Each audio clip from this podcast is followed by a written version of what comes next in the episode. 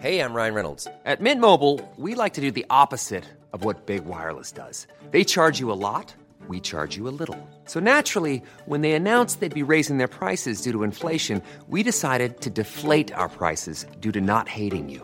That's right. We're cutting the price of Mint Unlimited from $30 a month to just $15 a month. Give it a try at mintmobile.com slash switch. $45 upfront for three months plus taxes and fees. Promo rate for new customers for limited time. Unlimited more than 40 gigabytes per month. Slows. Full terms at mintmobile.com.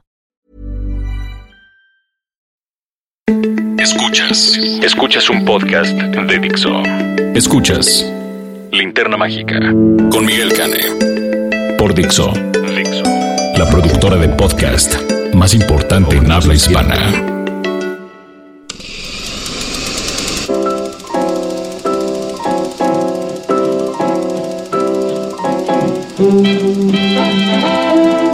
Hola, a la edición número 76 de La Linterna Mágica, este magnífico podcast de cinéfilos para cinéfilos eh, que se produce aquí en Dixo, en pleno corazón de Polanco.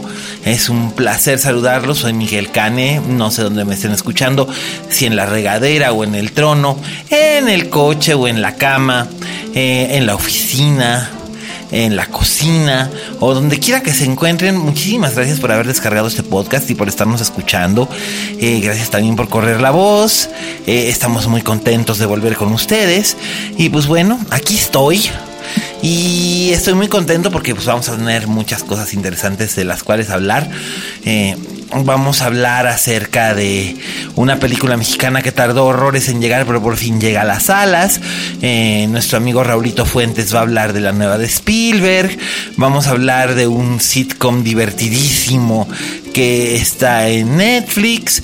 Y también tenemos un clásico que es un clásico que es una salvajada de lo clásico que es. Este, y pues bueno, ¿qué les parece si comenzamos? La crítica de la semana.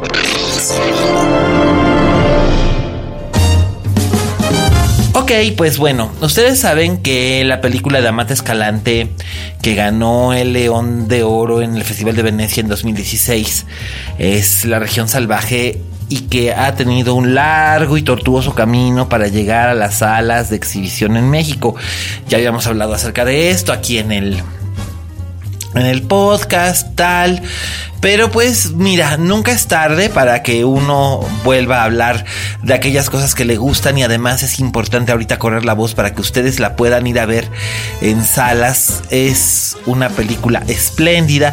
La verdad es que yo creo que es la mejor película de Amate Escalante. Hay gente que me discute, que me dice que no, que Sangre es mejor o que Ellie es mejor. A mí personalmente Ellie no me gusta, Sangre me parece que está bien. Los Bastardos eh, me resultó inclusive, pero definitivamente a mí me gusta mucho la región salvaje. Yo no sé si es porque incorpora elementos fantásticos, eh, pero creo que eso es algo muy importante porque aquí en México no sé qué nos pasa que eh, el género fantástico siempre como que parece tener problemas. Eh, la gente como que le saca, pero eso sí, si el director se va a hacer una película fantástica fuera de México, como es el caso de Guillermo del Toro, ah, entonces sí, ay, wow. Pero yo creo que el cine de terror sí funciona y en este caso, eh, digamos que sí hay elementos de horror en la región salvaje, pero también hay de terror moral. Entonces es, eso es lo que la hace interesante porque es muy diferente a cualquiera de las otras películas que yo haya visto de factura mexicana en lo que va del año. Eh, o incluso en los dos años anteriores. Eh, digo, somos la carne o tenemos la carne o como se llama esta cosa, como que también pretendía hacer una película de terror moral, pero pues la verdad es que es una mierda.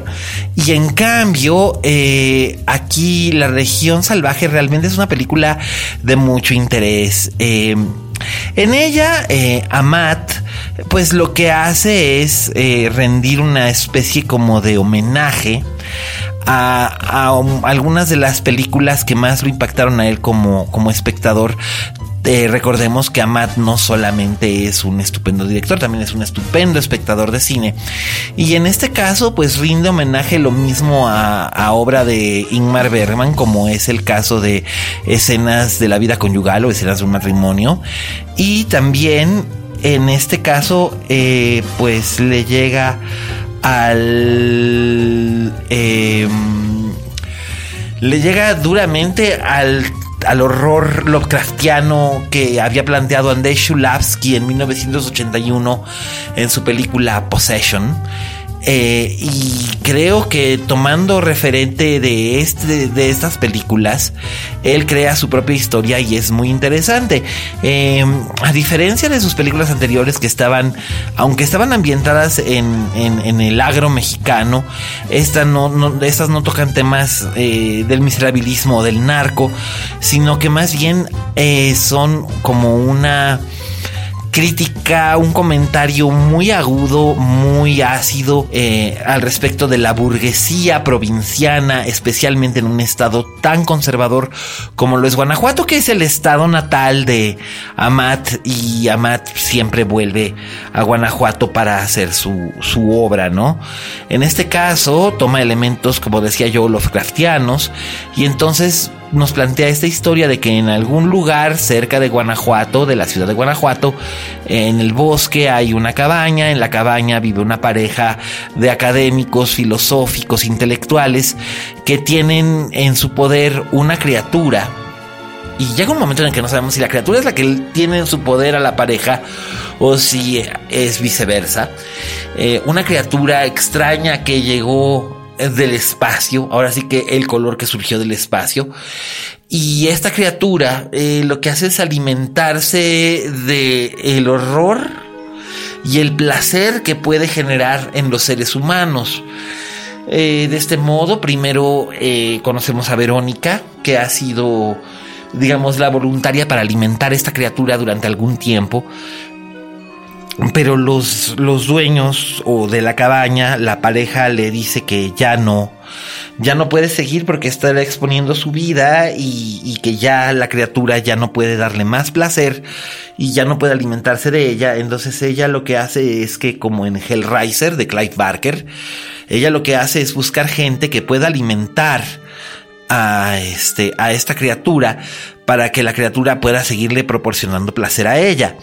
Entonces es cuando entramos en la segunda historia, que es la historia, digamos, entre comillas, realista de esta película, que es la historia de Alejandra, una ama de casa con dos hijos pequeños. Eh, ella vino del norte para casarse con el hijo de una familia pues de clase media acomodada, muy prejuiciosa, muy machista, eh, y pues prácticamente es la esclava de su marido, que a su vez el marido tiene relaciones secretas con el hermano de ella, que es un, un enfermero que trabaja para el sistema de salud, que es un tipo dulce y sensible y encantador y que padece muchísimo esta relación secreta que sostiene con el cuñado.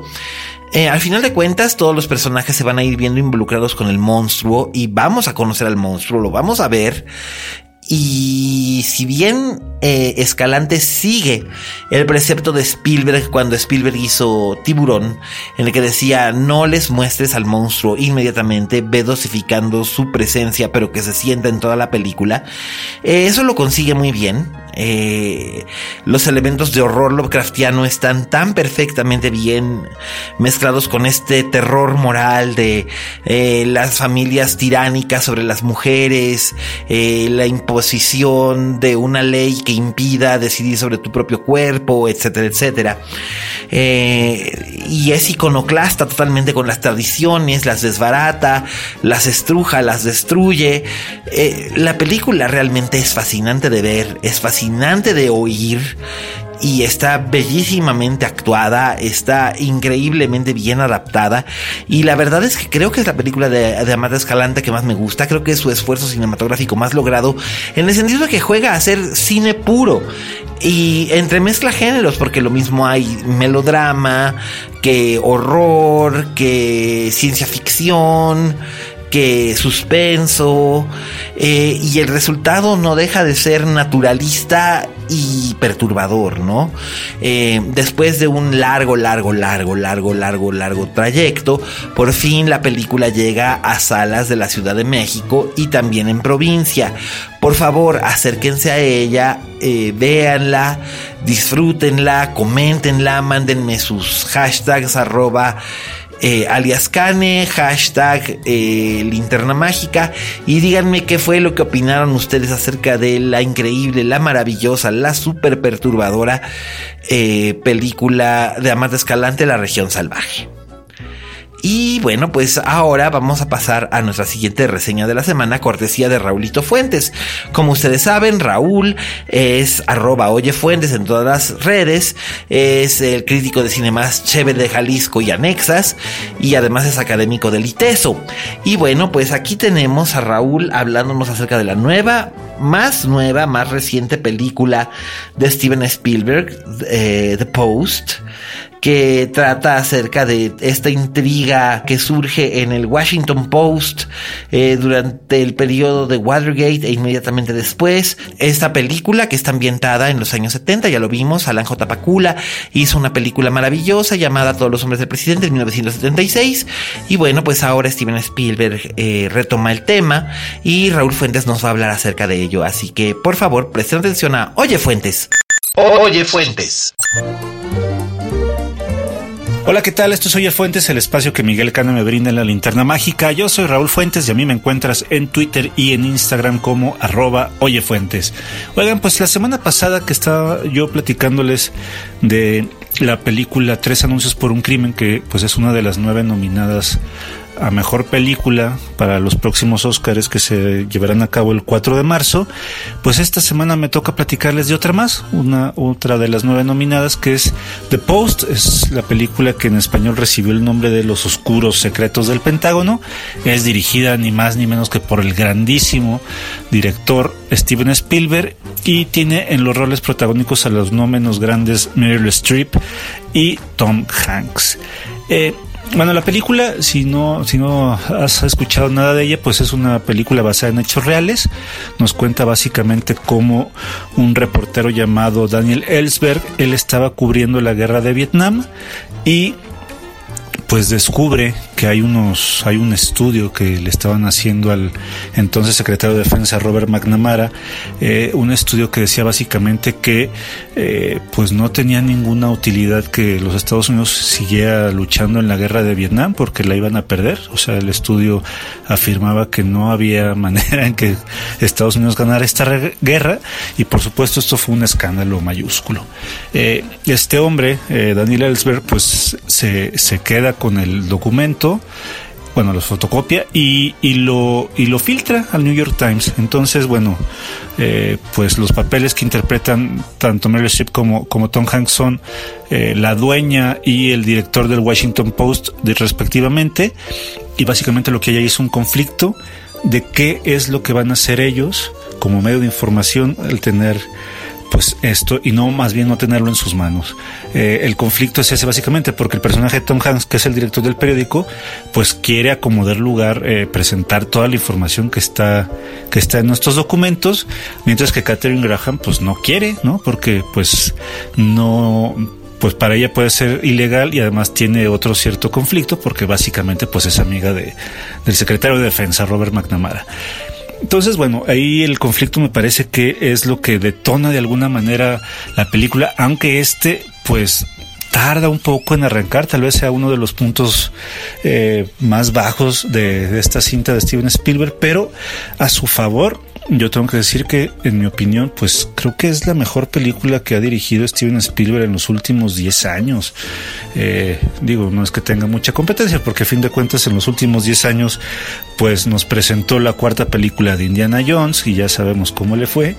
Nos presentó una película que a mí me parece de las peores que ha realizado, que es Caballo de Guerra. Luego también... Eh, pues dirigió la película de Lincoln en el 2012, que pues salvo la actuación de Daniel Day Lewis me parece una obra bastante panfletera. Eh, Aunque creo que hay, hay otros trabajos que, que, se salvan como, como su versión animada de Tintín y por supuesto Puente de Espías por la cual también estuvo, estuvo nominado y que además hizo que Mark Rylance ganara, el Oscar a Mejor Actor eh, Secundario. Otro de los puntos fuertes que tiene The Post es pues la cantidad de actores secundarios que están en ella. O sea, si de por sí es un agasajo ver a Meryl Streep o a Tom Hanks en una película, película, pues imagínense tener a muchos de los actores que están triunfando en televisión, como por ejemplo Bob Odenkirk, que ya lo ubicamos por su personaje de Saul Goodman, tanto en Breaking Bad como en Better Call Saul, o a Carrie Coon. Carrie Coon es esta actriz que eh, pues fue pues no fue nominada para los Emmys ni para los Globos de Oro por su papel de Nora Durst en la última temporada de, de The Leftovers. Por ahí está también Sarah Paulson, que ya, ya ella sí ya ganó un Emmy. Eh, está por ahí Bruce Greenwood, que hace el papel de Robert McNamara, que es pues un actor muy sólido y por supuesto tú lo verás vas a vas a ver a Michael Stuhlbarg que es este que es la tercera película que, que tiene en cartelera o sea él está en la forma del agua está en Call by Your Name y ahora está en esta película y fíjense bien cuando lo vean porque el personaje que hace Michael Stuhlbarg es idéntico, es físicamente idéntico a nuestro querido Miguel Cane. Él, él interpreta al, al, director del New York Times. Eh, pues nada, a mí me parece que Spielberg hace una vez más muestra de su, de su grandeza como director, nos muestra cosas sin la necesidad de explicarlo y eso se ve claramente a la hora en cómo presenta a los personajes principales, a la hora que, eh, digamos, los, los protagónicos tienen que tomar una decisión importante, que básicamente es, pues, se publica o no se publica la información. Eh, hay verdaderas, este, es, o sea, unos, unas cosas actorales que son descomunales en Meryl Streep que, pues ya a lo mejor es lugar común decir que siempre está bien, pero es cómo interpreta ella de manera tan sutil las emociones más básicas que pueden ser como miedo o inseguridad o alegría o incluso enfado pues ella los tiene ahí de, de, este, pues siempre lo presenta muy bien. Entonces, en ese sentido, creo que la película se sostiene y se sostiene bien. Ya habiendo visto The Post y muchas de las nueve nominadas, pues me parece todavía más injusto que Steven Spielberg no esté pues en las nominaciones de mejor director, o sea, yo creo que pudieron haber quitado fácilmente a Jordan Peele, director de Get Out, o pudieron haber quitado a Greta Gerwig por su película de Lady Bird y haber puesto sin duda a Steven Spielberg, o sea, me parece ya inconcebible que no que no esté. Eso hace obviamente más fácil que Guillermo del Toro se quede con el Oscar a mejor director, pero pues si causa ruido. Espero que tú cuando cuando veas la película de de The Post, pues opines igual y si no, no importa porque pues precisamente para eso son las opiniones, para platicarlas y comentarlas y yo te invito a que me escribas a arroba oyefuentes en Twitter para pues comentar la película si, la, si te gustó, si no te gustó, pues bueno, pues ahí estamos entonces y pues con eso yo me despido, nos escuchamos la próxima semana, hasta luego. Escuchas, escuchas. Linterna Mágica. Fixo. Eh, gracias Raulín. Bueno, pues ya lo oyeron. Según Raúl, yo aparezco ahí en el, en el drama este de Spielberg. Eh, yo personalmente creo que no me parezco nada a Michael Stuhlbarg. Ya quisiera yo. Pero pues bueno, ahí lo, ahí lo tienen. Y eh, Meryl se llevó su senda nominación al Oscar, quitándole espacio a alguna otra actriz que realmente lo mereciera. Pero además, como ahora ya Meryl Streep es una marca registrada, creo que ya no la podemos cabulear tanto como antes. Porque ahora sí está eh, formalmente registrada como Meryl Streep eh, ante el, sistema de registro de la propiedad intelectual de Estados Unidos. Así que bueno, pues ahí lo tienen. Alguien que tenga el ego de esta mujer antes de que acabe con todos, porque primero She Knew y ahora eh, esto, ¿no? I know it, I should know it, I should have seen it coming, ¿no? Pero bueno, ahí tienen ustedes a, a nuestro estimadísimo Raúl Fuentes hablándonos acerca de eh, The Post.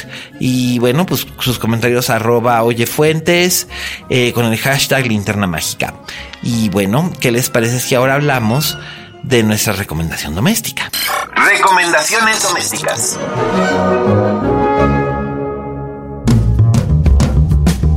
Eh, a mí me gustan mucho los sitcoms tengo que reconocerlo, crecí viendo sitcoms, sigo pensando que el show de Mary Tyler Moore es probablemente el mejor sitcom americano de la historia o el mejor sitcom estadounidense de la historia.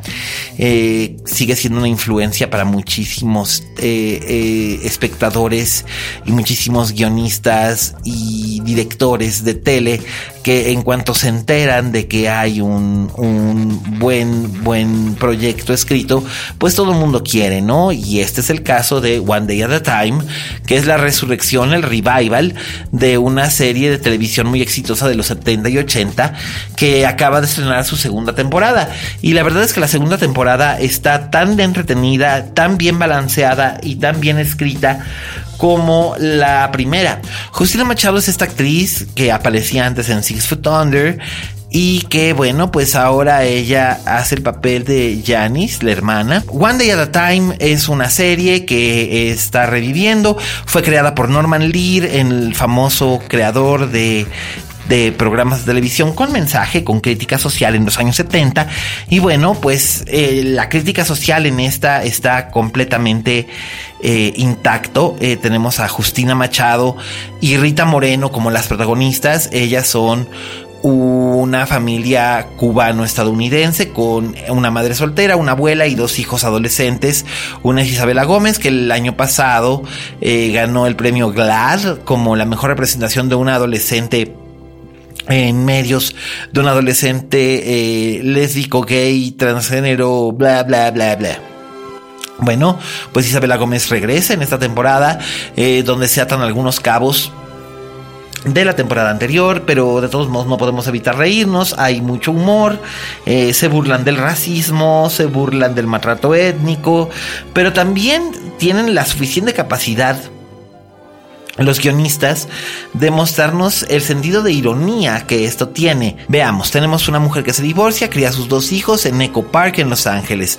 Uno diría, qué flojera, pero cuando el personaje se va haciendo cada vez más complejo, que desafían por completo los estereotipos, definitivamente One Day at a Time es el sitcom ideal para ustedes. Está disponible en Netflix con su segunda temporada y bueno, pues ahí lo tienen. Eh, One Day at a Time es un excelente, excelente sitcom se van a reír, van a reflexionar, que eso pues no viene nada mal, está disponible en Netflix ya con su segunda temporada y de veras disfrútenlo, disfrútenlo, disfrútenlo, disfrútenlo muchísimo, ya me contarán eh, con el hashtag linterna mágica, yo soy arroba alias cane, eh, háganme saber qué les pareció One Day at a Time. Y bueno, ¿qué les parece si ahora vamos a nuestro postre? El clásico de la semana.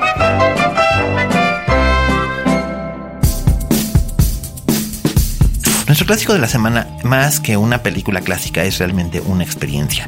En el momento en el que se estrenó por primera vez en el Festival de Cannes en 1979, su director Francis Ford Coppola dijo que su película no era una película acerca de Vietnam, era Vietnam y consta que así fue. De hecho, existen, por supuesto, como ustedes saben, dos versiones de esta película. Una es la original, que cada vez es más escasa de ver y que es bastante cohesiva y bien lograda. Como ustedes saben, la trama gira en torno al Capitán Willard, que es interpretado por Martin Sheen, que tiene que viajar a través del río Nugong en el noroeste de Asia. Este, y además, pues bueno, la película está fotografiada por el magnífico Vittorio Storaro. Entonces él consigue que todas las tomas sean memorables. El guion le costó mucho trabajo a Coppola realizarlo. Muchas veces estaba escribiendo horas antes de, sentarse a dirigir la película. Eh, fue un rodaje larguísimo, 238 días de rodaje principal. Básicamente la película es un duelo este, actoral entre Sheen y Marlon Brando que interpreta Kurtz, aunque él aparece hasta ya muy, muy, muy avanzada la película. Siempre me preguntan que cuál es la versión de Apocalypse Now que yo recomiendo.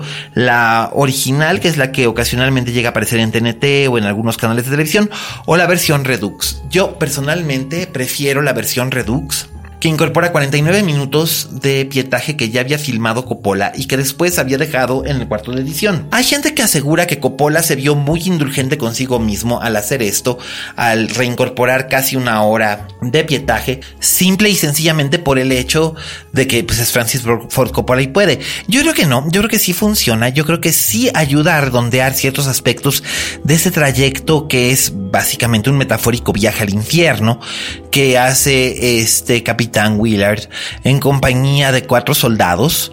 Eh, uno es sumamente joven, es Lawrence Fishburne, muy muy joven. Eh, también aparte de, de Lawrence Fishburne está por ejemplo Frederick Forrest, eh, hay que recordar que en la época en la que se hizo esta película no la pudieron filmar en Vietnam, se filmó en Filipinas.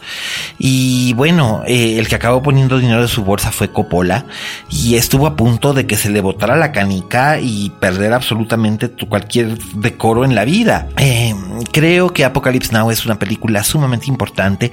Más que una película, yo siempre la he considerado ni siquiera una película de arte o una película no comercial, sino que tengo la impresión de que es más bien una especie de pieza artística, una especie de obra de arte. Apocalypse Now Redux, Apocalypse Now, una experiencia visual. Eh, en palabras del propio Coppola, hacerla fue Vietnam, casi se vuelve loco. Eh, Marlon Brando, después de casi un año de negociaciones, por fin aceptó ganando un sueldo de un millón de dólares a la semana, que para la época en la que se estaba filmando era muchísimo dinero. Eh, de verdad, busquen Apocalypse Now, Redux o Apocalypse Now. Eh, no solamente lo dan en las plataformas de televisión, también está en plataformas digitales, ya saben. Y también se puede conseguir en el mercado del video doméstico en Blu-ray. Yo personalmente la recomiendo en Blu-ray. Es una película que se benefició de hacer una transferencia en alta definición. Muchísimas gracias, les recuerdo. Siempre es un placer estar aquí en la linterna mágica. Recuerden seguir a Oye Fuentes eh, para que sigan estando en contacto con él, aprendiendo cosas nuevas e interesantes. No dejen de ver, por favor, la región más transparente. Recuerden que el cine mexicano requiere de su apoyo, sobre todo en el primer fin de semana que estén taquillas. Y de verdad, si quieren que llegue a más salas, eh, por favor vayan, corran, cobren su boleto, apoyen, apoyen esta película mexicana que realmente es fascinante, maravillosa por uno de los mejores directores juveniles de su época. Este, gracias por sintonizarnos, gracias por bajarnos descargarnos, escucharnos, comentarnos. Eh, síganlo haciendo, ya saben que siempre estamos aquí. Y recuerden. Como dijo la Betty Davis, en este negocio, si no tienes fama de monstruo, no eres una estrella. Hasta la próxima. Hasta la próxima.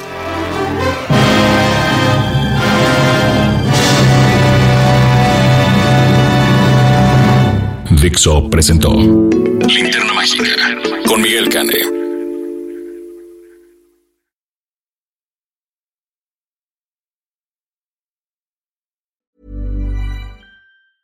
Planning for your next trip? Elevate your travel style with Quince. Quince has all the jet setting essentials you'll want for your next getaway, like European linen, premium luggage options, buttery soft Italian leather bags, and so much more. And is all priced at 50 to 80% less than similar brands. Plus, Quince only works with factories that use safe and ethical manufacturing practices. Pack your bags with high-quality essentials you'll be wearing for vacations to come with Quince. Go to quince.com/pack for free shipping and 365-day returns.